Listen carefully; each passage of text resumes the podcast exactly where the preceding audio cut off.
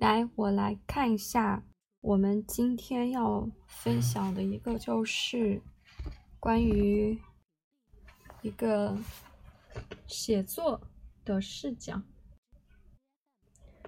首先是 warm up，主要是谈论一下 What was your weekend？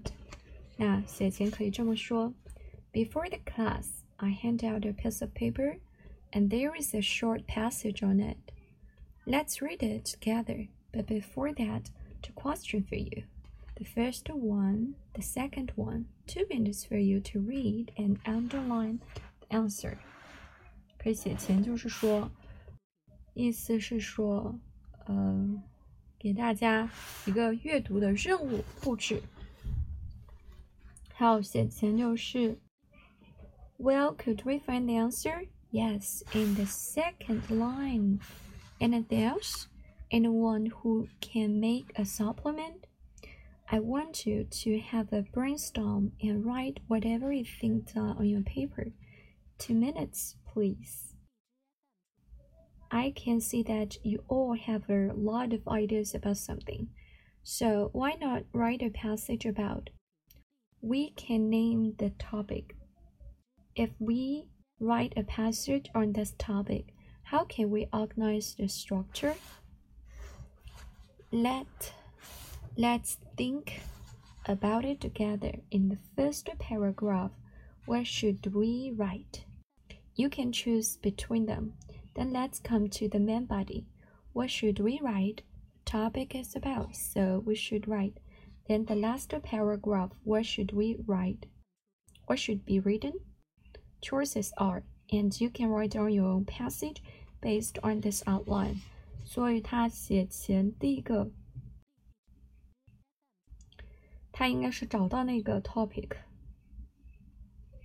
所以他首先是通过 brainstorm，就是去收集 words and phrases that are useful，对不对？一个方法。第二个方法呢，就是 write。 The outline，就是它主要是把它的那个整个文章来写清楚，对不对？就是把那个 structure 把它写清楚。好，写中的就时候，这个所以说写前的这个活动是非常必要的。写中，它就是说，呃，I would like to give you twenty minutes.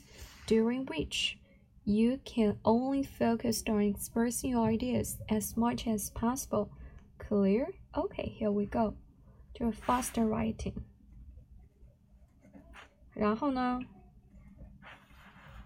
呃，再写一些其他东西。写后，呃，写 faster writing，然后再一个就是 discussion，你可以 discussion 一下。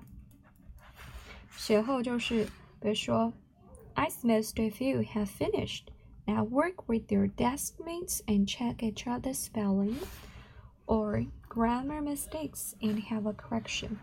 Finish? Okay, good. During your discussion, I see that students make mistakes about very simple grammar, like subject predicative consistency. 就是说一个主谓一致。 Remember not to make that kind of mistakes again. 还有一个就是 edit，它可以什么呢？第一个就是可以自评，第二个呢是小组评论。Now, since you all correct your mistakes in writing, I would like to divide you into groups. This is group one, this is group two. Each student first reads your own writing. After that, you choose the best one of your group, and we have a representative. Eight minutes for you. Finished? 它还可以说是一种全班评，就是 edit 之后呢，就是 show。If this is your show time，对不对？And show and share. Group one. Whose writing is the best in your group? Jack. Okay, let's listen to Jack's writing. He finished. Is he writing good? Yes. Why do you think it's good, Derry? Because The structure is logical. And the second paragraph uses some link verbs like to begin with, link verb like to begin with. In the second place, finally, to make the paragraph more connected. Do you agree? Yes, that's right. Derry, you hit that point. Jack, you did a very good job. Sit down, please. 然后小组其他的人继续评价。And in groups, group four, please. Oh, Helen, as your representative, you can start. Okay, what do you think of Helen's writing? What can we learn from her?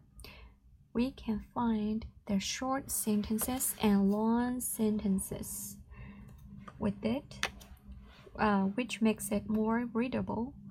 And we can also find that use meaning clauses like attributive clauses and adverbial clauses. We can see that his grammar foundation is very solid. Nice job. Sit down, please. Next group. 所以你看，它其实一个写后的这个评价是会非常的丰富的。 然后还有一个就是写后的这个第四种形式是范文。Class who do you think presents the best writing? Jack? Yes, I agree. So after class, I'd like to put up his writing on the exhibition area and you all can read it. And I hope you can all learn from it. Now, Cindy, can you conclude what we have learned today? In the meantime, we learn what how to gather how to gather useful expressions and make it a logical we learn how to gather useful expressions and make it logical and convincing article. Homework today，然后到了作业。Homework today is to search more information about and make a report. And next class, I'd like to, I'd like some of you to make a report. So much for today's class. See you next time. That's all for my presentation. Thanks for your listening。所以这个的写作我们再回顾一下，其实它首先是引入的时候，他就说了，呃，他说让大家阅读，他马上就读了，然后回答两个问题，回答两个问题之后呢，就这个是一个写前嘛，就是读这篇文章，读了这篇文章之后就去分析它的 structure，然后。然后就是分析它的 structure，然后具体到底是什么，他没有去分析，对不对？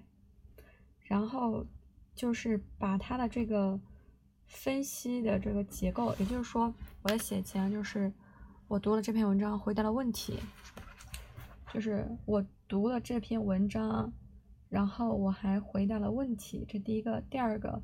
我了解了词汇，第三个我写出了 outline structure，写中我就自去写，然后就 discuss 呀，discuss 一下，写后那这个就是会非常的丰富，就是有同桌评、自评、小组评、全班评了之后，小组之间进行 PK，然后再选一个代表。对，所以他的写后工作是会非常的丰富的，我觉得这个是可以学习的。也就是说，我们写作还需要再练一练。